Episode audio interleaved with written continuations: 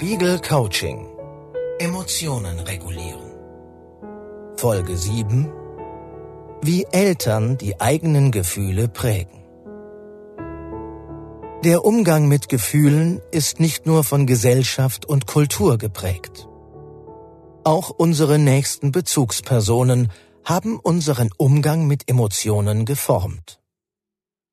In manchen Familien sind Schmerz und Traurigkeit tabu in anderen darf man darüber reden.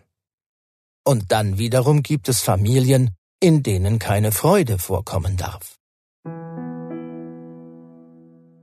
Der Münchner Kinderarzt Herbert Renz-Polster sagt, es gibt Familien, die schimpfen mit ihren Kindern, da sagen andere, Oh Gott, man darf doch nicht mit den Kindern schimpfen.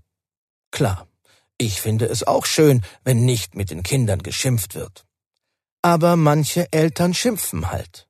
Sie sind vom Naturell so und können nicht anders.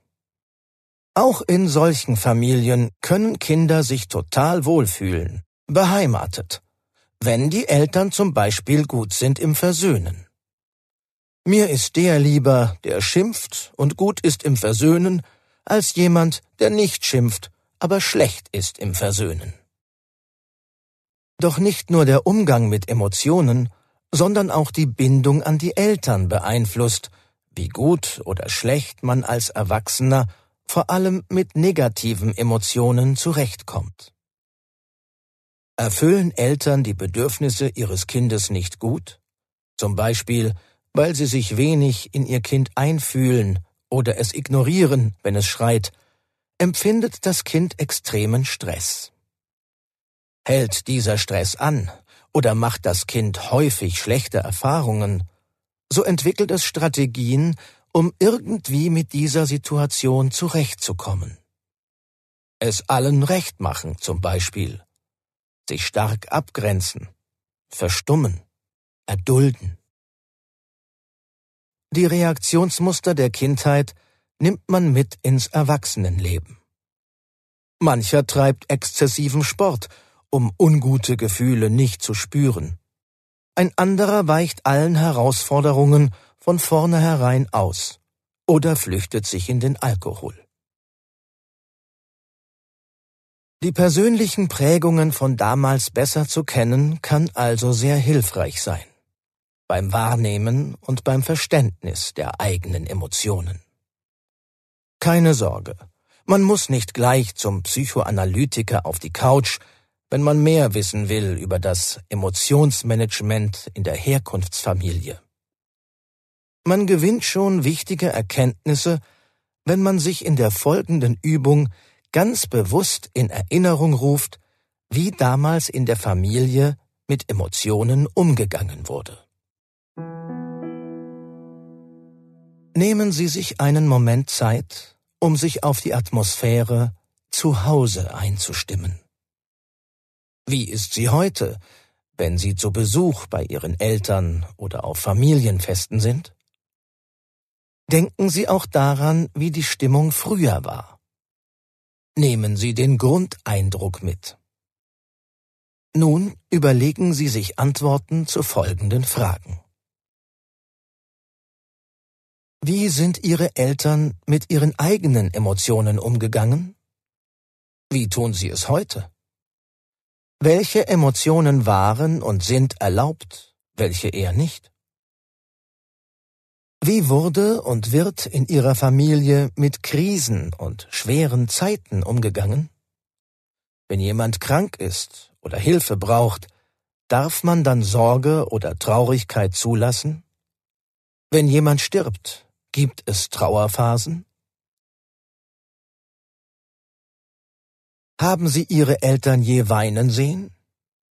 In welchen Situationen haben Sie Ihre Eltern lachen und ausgelassen gesehen? Erinnern Sie sich, wie man Ihre Gefühle kommentiert hat, als Sie ein Kind oder Jugendlicher waren.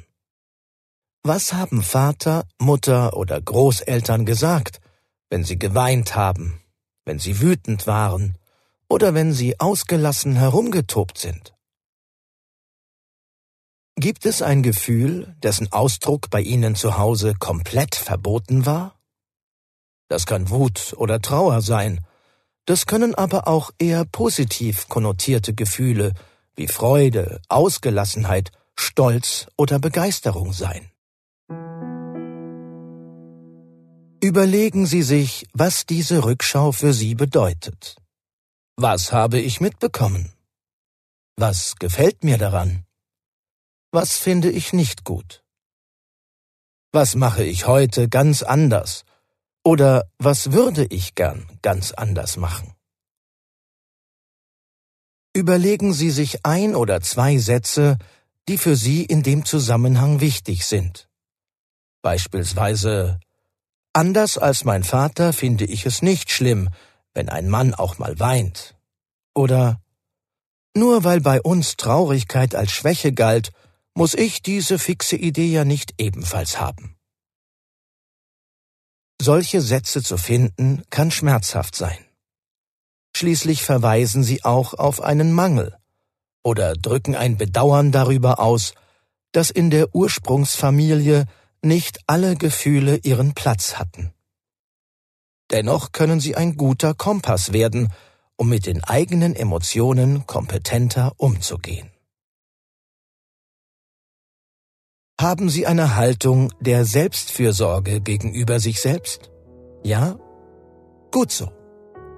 Denn auch die ist wichtig, um auch negativen Emotionen Raum zu geben, wie die nächste und letzte Folge dieses Coachings zeigt. Spiegel Coaching Emotionen regulieren.